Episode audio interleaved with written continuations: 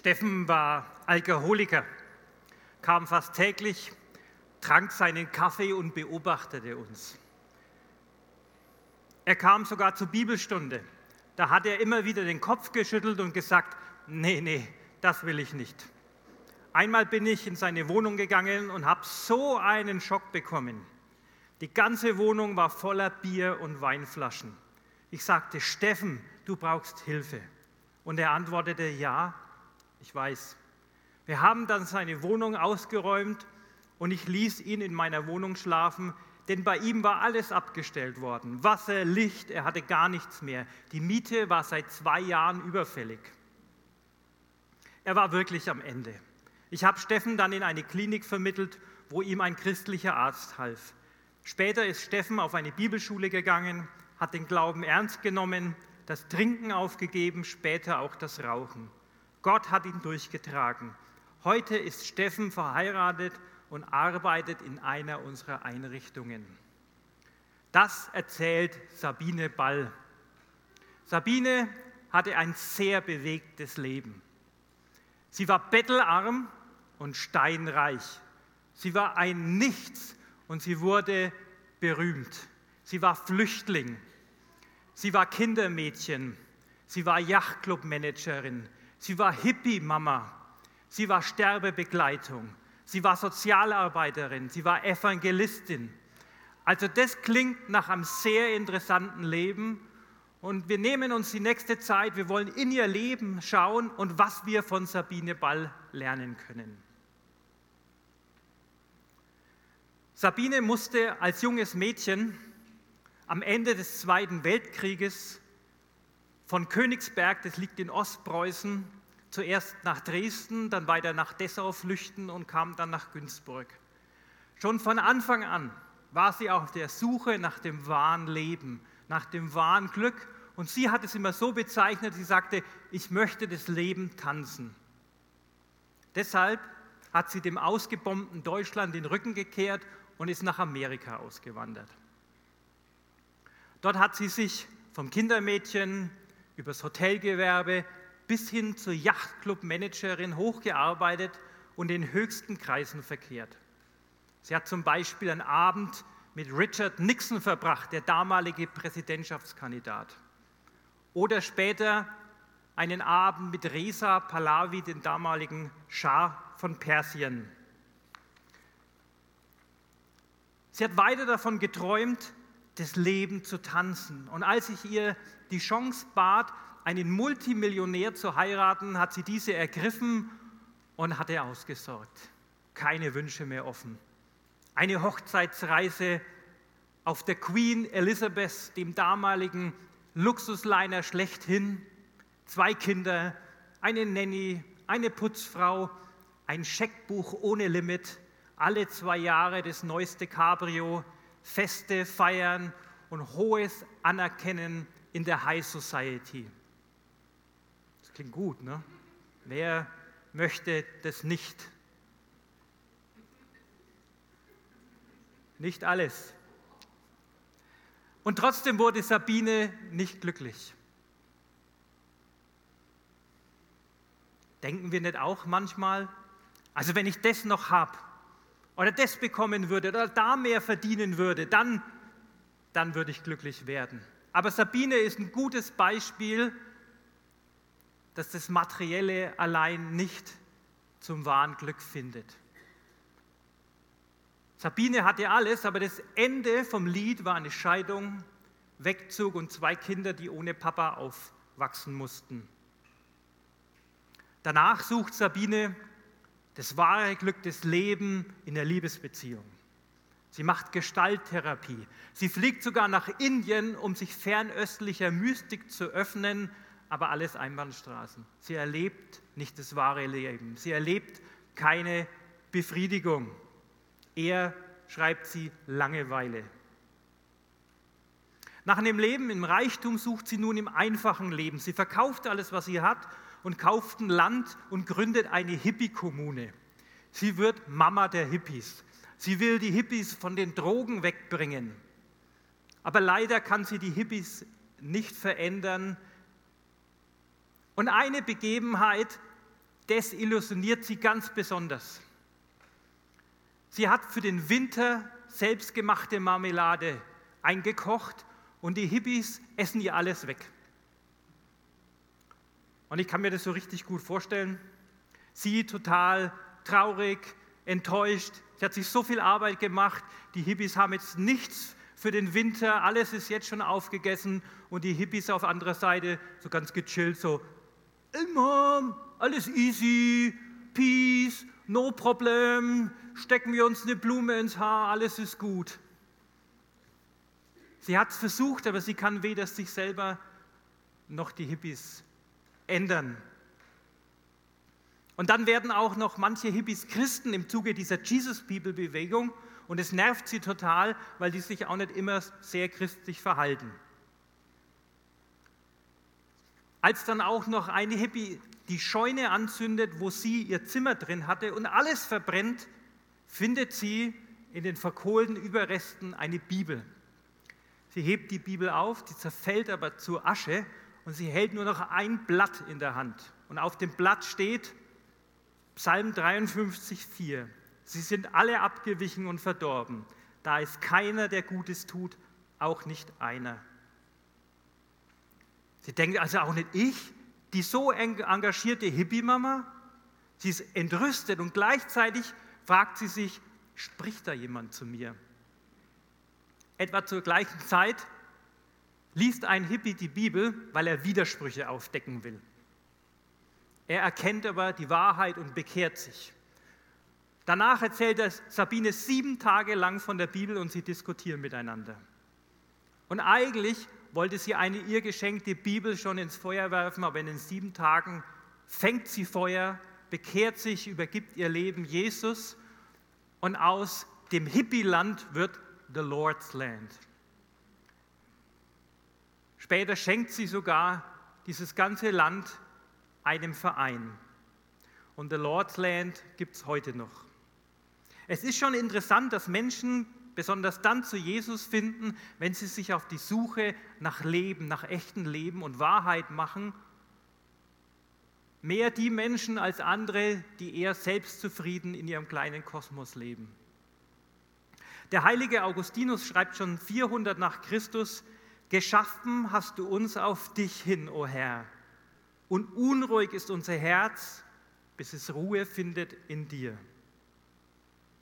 Geschaffen hast du uns auf dich hin, o Herr, und unruhig ist unser Herz, bis es Ruhe findet in dir.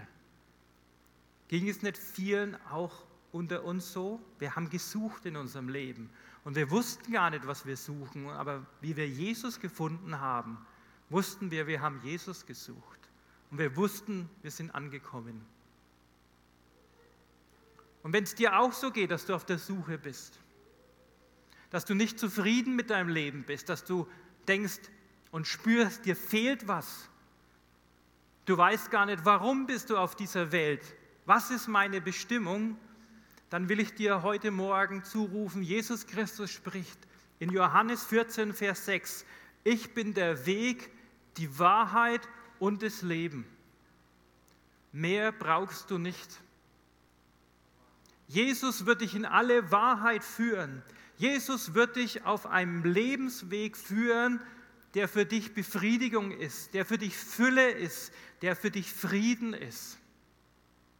Aber du musst dich auf ihn einlassen. Du musst nur eins tun, beten, Jesus, komm in mein Leben oder wenn du dir noch unsicher bist, dann bet doch, Jesus, zeig dich mir, ob es dich gibt, ich will dich erleben. Und es hat überhaupt nichts zu tun mit so einem formellen Akt von einem Kircheneintritt, sondern es ist eine ganz persönliche Sache zwischen dir und Gott. Und egal, ob du jetzt die Predigt hörst oder später irgendwann einmal im Internet, du kannst es tun auf dem Platz und an dem Platz, wo du bist. Sei dir sicher, wenn dein Herz klopft, klopft Jesus an dein Herz. Und ich will ganz kurz beten und dich dafür freisetzen.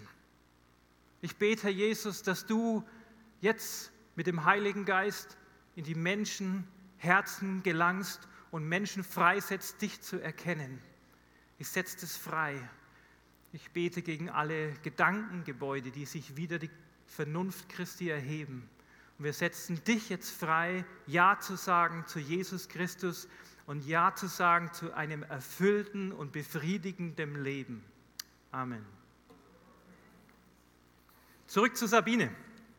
Eines Tages fährt ein Mann nach Brooklyn und Sabine ergreift die Gelegenheit und fährt spontan mit. Anscheinend gefällt es ihr so gut, das heißt, sie bricht die Zelte ab in the Lord's Land und zieht ganz nach New York, arbeitet da längere Zeit unter Prostituierten. Da wiederum entsteht der Wunsch, ein Haus zu gründen für Frauen, die misshandelt wurden. Das kann sie aber nicht in New York machen, da ist die Umgebung nicht geeignet, sondern sie geht wieder zurück auf the Lord's Land und ein Haus für Frauen entsteht. Einige Zeit später kommt ein Pfarrer zu ihr und sagt, hey, weißt du nicht jemand, der einen alten Mann pflegen kann? Und wieder ergreift Sabine die Gelegenheit und sagt, ich mache das. Und pflegt für die nächsten drei Jahre sterbende Menschen. Wozu lange überlegen, wenn Gott dich ruft? Wir suchen oft so lange in unserem Leben nach der großen Bestimmung und übersehen oft das Naheliegende. Die Bibel sagt ganz klar, wer weiß, Gutes zu tun und tut es nicht, dem ist es Sünde. Und ich möchte dich heute herausfordern, auf was wartest du? Ergreif Gottes Gelegenheiten. Und oft sind diese Gelegenheiten nicht so, wie du dir das denkst, weil Gottes Wege sind oft andere und höhere Wege, aber er hat was Gutes mit dir vor. Ganz ehrlich, ich wollte immer früher ein so ein Auslandsmissionar sein, am besten noch Missionar unter Palmen oder irgend sowas. Aber stattdessen bin ich jetzt im tristen Fürth in der Chapel und im Sozialwerk seit Jahren. Aber es ist gut so, weil Gott macht keine Fehler. Warte nicht so lang, warte nicht auf deine große Bestimmung, sondern schau, wo Not ist und wo Gott dich ruft. Auf einer Heimatreise sieht Sabine die Not und die Perspektivlosigkeit von Jugendlichen und jungen Erwachsenen im Osten Deutschlands. Sie geht kurz nach Amerika zurück und beschließt aber ganz nach Deutschland wieder zurückzukommen. Sie ist 68 Jahre alt, hat 3000 Dollar in der Tasche und zwei kleine Koffer. Andere sind schon drei Jahre in Rente. Sie fängt nochmal von ganz von vorne an. In Dresden-Neustadt, einem sozialen Brennpunkt, gründet sie das Café Stoffwechsel mit einem Secondhand-Kleiderladen dabei. Viele, viele benachteiligte Menschen kommen, insbesondere Kinder und Jugendliche. Sie will für sie da sein.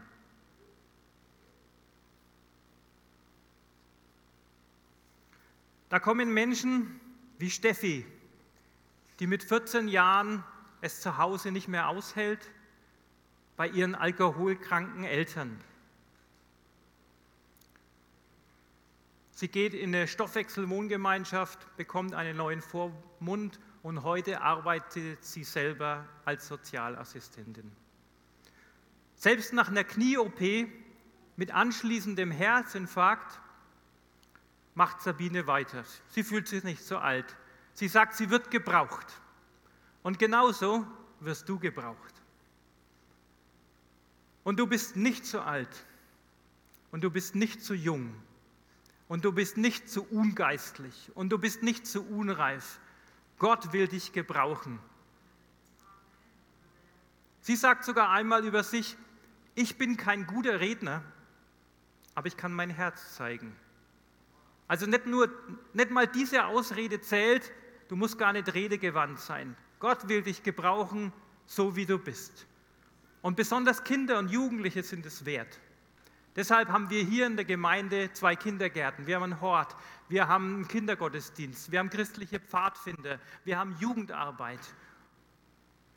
Und glaub mir, selbst wenn das im Moment alles so gut organisiert ausschaut, wir brauchen dich. Wir brauchen dich, weil wir wollen noch so viel hier in Fürth für die Menschen in Fürth erreichen. Und dazu brauchen wir dich. Wir haben noch so viele Ideen und Projekte, aber wir brauchen da einfach Man- und Woman-Power. Wir schaffen das nicht alleine. Trotz ihres Alters ging Sabine auf Punk-Konzerte und in Gefängnisse. Sie hatte einen Besuchsschein für alle Gefängnisse in Sachsen.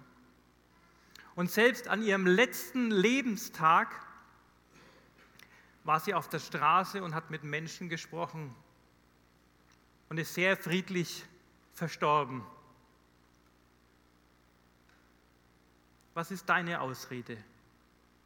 Wenn eine über 80-jährige Frau auf Punkkonzerte gehen kann oder in Gefängnisse gehen kann, dann kannst du auch. Und ich bete, dass der Heilige Geist jetzt zu dir spricht und dir zeigt, dass nichts unmöglich ist und dass du vieles tun kannst. Und für mich ist Sabine ein super Vorbild. Da wird beschrieben, sie geht auf Punkkonzerte und betrunkene Punks torkeln ihr entgegen und sie versucht sie, und es ist auch teilweise sehr aggressive Stimmung, sie versucht trotzdem mit ihnen ins Gespräch zu kommen und sie zu segnen. Wenn das eine über 80-jährige Frau kann, dann kannst du das auch. Ein Geheimnis, das Sabine erkannt hat, steht in 1. Petrus 5, Vers 7. Bleib demütig, dann schenkt dir Gott Gnade oder in anderen Übersetzungen, dann erhöht dich Gott zu seiner Zeit und später steht drin, dann versorgt er dich. Ja, demütig, ist gar nicht so schwer. Wenn ich im Bus sitze, biete ich ja immer meinen Platz dem älteren Herrn da an. Und das letzte Kuchenstück, esse ich auch nicht auf, lasse ich immer dem Michi. Aber die Demut von Sabine hat eine ganz andere Dimension. Stell dir vor, jemand will dir das Bundesverdienstkreuz überreichen und verleihen. Und du sagst ab, weil du sagst, es ist nicht mein Verdienst, es ist Gottes Verdienst. Und meine Kinder in Dresden würden das eh nicht verstehen, was das ist. Oder der Fußball-Bundestrainer ruft bei dir an und lädt dich zu einer Gala ein und du sagst ab, weil du dummerweise schon einen anderen Termin ausgemacht hast. Sie ist übrigens dann doch hingegangen, weil es war so eine Herz für Kinder Gala, wo auch Spenden akquiriert wurden. Und man hat ihr dann deutlich gemacht, dass es dann vielleicht doch wichtig ist, dahin zu gehen. Aber sie hat eher den Menschen gesehen und wollte eher Zeit mit Menschen verbringen, als irgendwelche Galas gehen. Einmal soll sie erster Klasse zu einer Talksendung fliegen. Sie schickt das Ticket zurück, fliegt Economy Class. Warum? Eine Mama von Straßenkindern kann doch nicht erster Klasse fliegen.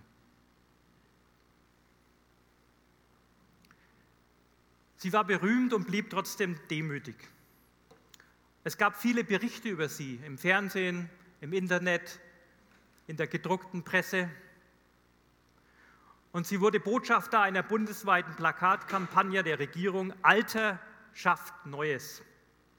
Viele Persönlichkeiten haben sie sehr gelobt, so wie der ehemalige Bundespräsident Richard von Weizsäcker oder Sabine von der Leyen. Sie sagt, Sabine Ball bleibt über ihren Tod hinaus ein Vorbild für alle Generationen. Ihr großartiges Lebenswerk Kinder und Jugendlichen Halt und Lebensperspektiven gegeben zu haben, bleibt unvergessen. Viele Persönlichkeiten haben sie für ihr Erreichtes gelobt. Sabine sagt aber, ich möchte nur als Sabine eine Christin bekannt bleiben. Wie stark ist das denn? Wie demütig ist das denn? Das ermutigt mich. Als was willst du denn in Erinnerung bleiben? Was soll denn mal auf deinem fiktiven Grabstein stehen? Ich möchte nur als Sabine, eine Christin, bekannt bleiben. Eines Tages erzählt Sabine einem ihren Mitarbeitern von, einem, von einer Führungspersönlichkeit. Ein Mann, der die Wahrheit hochhält, der Menschen prägen kann, der Menschen begeistern kann. Ein Leitertyp. Als der Mitarbeiter einige Zeit später diesen Mann kennenlernt, erlebt er einen von Obdachlosigkeit, Drogen und gekennzeichneten Bandenlieder.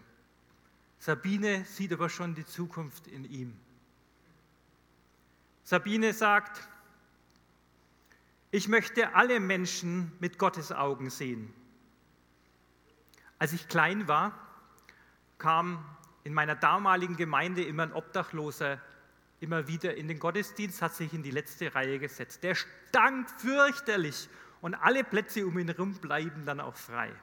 Ich glaube, damals konnte ihn keiner mit den Augen Gottes sehen. Und es ist auch schwierig.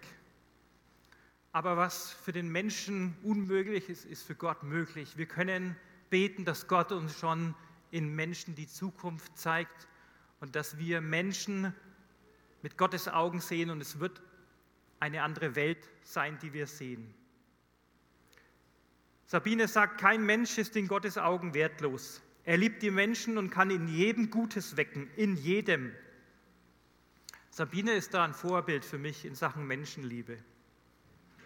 Und dabei geht es nicht um die sympathischen, um deine Familie, um deine Freunde, sondern es geht um alle Menschen.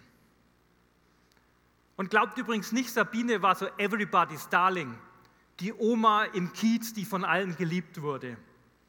Sabine wurde beleidigt, Sabine wurde angefeindet, Sabine wurde provoziert, ihre Wände wurden beschmiert, es wurden Flüche in ihre Einrichtung geritzt und sie hatte auch immer wieder Angst, als sie mit Menschen gesprochen hat. Also Sabine war ein ganz normaler Mensch, nicht der da oben schwebt. Aber sie hat sich auf Gott eingelassen. Mark Twain sagte einmal, die beiden wichtigsten Tage in deinem Leben sind der Tag, an dem du geboren wirst und der Tag, an dem du herausfinden wirst, warum. Für Sabine war es natürlich wichtig, dass sie geboren wurde, aber noch wichtiger war der Tag, an dem sie herausgefunden hat, warum sie lebt, was ihre Bestimmung ist. Wir leben nur, weil Gott diese Welt und uns erschaffen hat und weil Gott Gemeinschaft mit uns haben will. Folglich ist ein Leben ohne Gott sinnlos. Aber Gott will, dass du freiwillig zu ihm kommst, weil er hat uns mit einem freien Willen geschaffen und er wird uns nie zwingen. Und dann hat Gott eine Bestimmung für dich. Gott hat eine Bestimmung für dich, die dein Leben erfüllt, die dich befriedigt. Er will und er braucht dich. Ist nicht verständlich, ist nicht klar für mich, ist über alle Gedanken, die ich denken kann, aber er will und braucht mich. Und er sucht nicht die Perfekten, er sucht einfach die, die wollen. Und glaubt mir, er hat genug Probleme mit mir und Sorgen aber er hat sich entschieden, mit mir zu arbeiten und mich in meine Bestimmung hineinzuführen und deswegen wird er das bei dir auch tun. So wie er mich wollte, will er auch dich. Und so wie wir bei Sabine gehört haben, muss aber deine Bestimmung gar nicht eine kontinuierliche Arbeit sein, die du über Jahre hinweg tust, sondern vielleicht bist du so wie Sabine ein Hansdampf in allen Gassen für Gott. Und es ist gar nichts Schlechtes dran, wenn du sagst, Gott braucht mich da, dann braucht er mich da, dann braucht er mich da. Vielleicht bist du so wertvoll, dass Gott dir sagt, ich muss dich auf mehrere Projekte verteilen. Aber es gibt natürlich auch die Menschen, die einfach treu und kontinuierlich über Jahre hinweg ein Projekt, ein Herzens, eine Herzensangelegenheit machen. Ich möchte heute beten, dass du in deine Bestimmung kommst und dass du offen bist für Gottes Gelegenheiten. Und ich möchte beten, dass wir davon wegkommen, dass wir vielleicht zu alt sind oder zu jung oder zu ungeistlich oder zu unreif oder zu, zu, zu, sondern dass wir keine Ausrede haben und die Gelegenheiten sehen vor unseren Augen und dann hineintreten und nicht sagen, oh, hätte ich gerne gemacht, aber ist nicht so meine Bestimmung, sondern dass wir dann, wenn wir sehen, wir werden gebraucht von Gott, dass wir dann auch für ihn präsent sind. Lasst uns aufstehen. Herr, ich danke dir für Sabine und für ihr Leben. Für mich ist es sehr ermutigend. Ich finde es klasse, dass sie sich so hingegeben hat, Herr Jesus. Für mich ist es ein absolutes Vorbild, Herr. Ich möchte so diese Demut haben. Ich möchte wirklich auf dich schauen und ich möchte heute freisetzen in deinem Leben, egal ob du jetzt da bist oder später mal das Ganze im Internet siehst, dass du in deine Bestimmung kommst. Und ich gehe an gegen alle Gedankengebäude, die sich wieder die Vernunft Christi erheben. Ich gehe an gegen irgendwelche Religiosität. Ich gehe an gegen Leistungsdenken. Ich gehe an gegen Faulheit, gegen Lethargie. Und ich bete, dass du wirklich die Bestimmung findest und dass du offen bist für den Heiligen Geist und offen bist für dein Reden zu dir und offen bist für diese Situationen, die auf dich zukommen werden und dann sagst, ja, ich ergreife diese Gelegenheit. Und ich bete auch, wenn du Jesus noch nicht kennst, ich setze dich jetzt frei im Namen Jesus, Jesus kennenzulernen. Ich setze dich frei, egal wo du bist, im Namen Jesus, dass du ihn erkennst. Er ist nur ein Gebet von dir entfernt und dass du dieses Gebet beten kannst. Setze ich dich frei im Namen Jesus und dass du erlebst, dass Gott dir ein Leben in Fülle gibt, auch wenn es nicht voller Reichtümer ist, voller irdischer Reichtümer, so wird es doch voller himmlischer Reichtümer sein und ein Leben in Frieden und in Ruhe und in Befriedigung im Namen Jesus. Amen.